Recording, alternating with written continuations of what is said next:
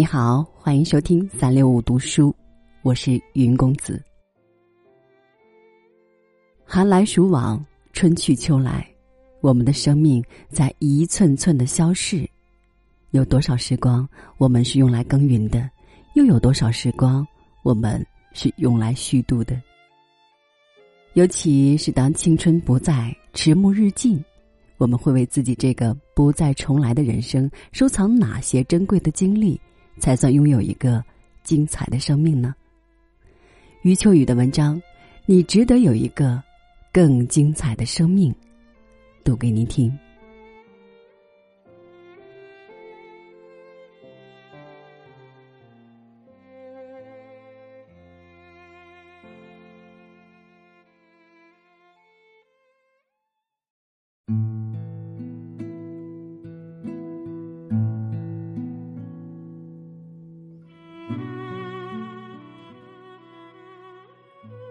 魏晋时期的一大好处是生态和心态的多元，礼教还在流行，而阮籍的放荡行为又被允许，于是人世间也就显得十分宽阔。记得阮籍守丧期间，有一天朋友裴凯前去吊唁，在阮籍母亲的灵堂里哭拜，而阮籍却披散着头发坐着。既不起立，也不哭拜，只是两眼发直，表情木然。裴凯吊唁出来后，立即有人对他说：“按照礼法，吊唁时主人先哭拜，客人才跟着哭拜。这次我看阮籍根本没有哭拜，你为什么独自哭拜？”说这番话的。大半是挑拨离间的小人，且不去管他了。我对裴凯的回答却很欣赏。他说：“阮籍是超乎礼法的人，可以不讲礼法。我还在礼法之中，所以遵循礼法。”我觉得这位裴凯虽是礼法中人，却又颇具魏晋风度。他自己不圆通，却愿意让世界圆通。既然阮籍如此干脆的扯断了一根根陈旧的世俗经纬，而直取人生本意，那么他当然也不会受制于人际关系的重负。他是名人，社会上要交结他的人很多，而这些人中间有很大一部分是以吃食名人为生的。结交名人为的是分享名人，边分享边觊觎。一有风吹草动，便告密起哄，兴风作浪，刹那间把名人围着的累累伤痕。阮籍身处乱世，在这方面可谓见多识广。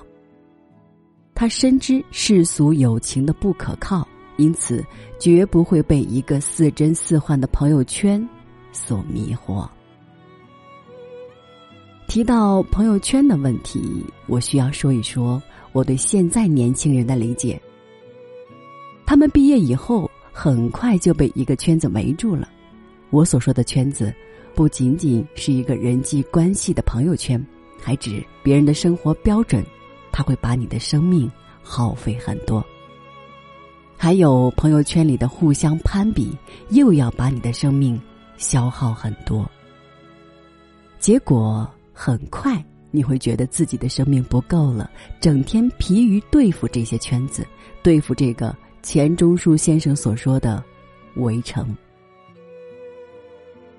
一个在教师看来生气勃勃的学生，过几年再看到他，他却成了一个平庸的人。所以我始终要提醒大家，你们要不断的设定地点。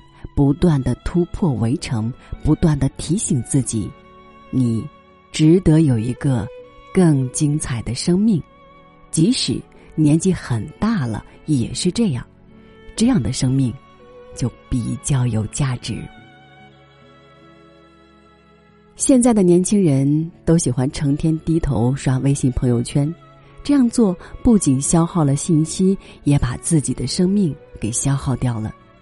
因此，你一定不要被这个圈子所迷惑，要勇于创造朋友圈以外的生命。尽管这个圈子很有魅力，而且被高科技给武装起来了，但是，一旦你沉溺于这个圈子里，你的生命格局只会越来越小。许多人就是整天在这个朋友圈里折腾，你说几句漂亮的话，我讲几句漂亮的话，你晒晒家里发生了什么，我晒晒最近买了什么。结果你就被这个圈子缠住了，你不知道这个圈子里面所包裹的，是一个永远不可重复的高贵的生命。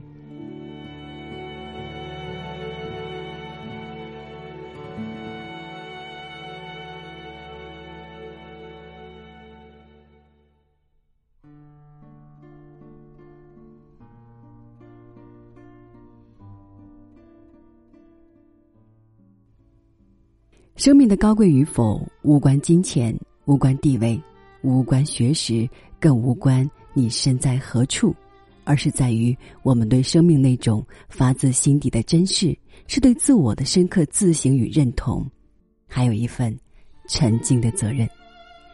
愿我们每一个人都能在有限的生命里拥有一场无愧的旅程。好了，感谢您的收听，我是云公子，咱们下期节目。再见。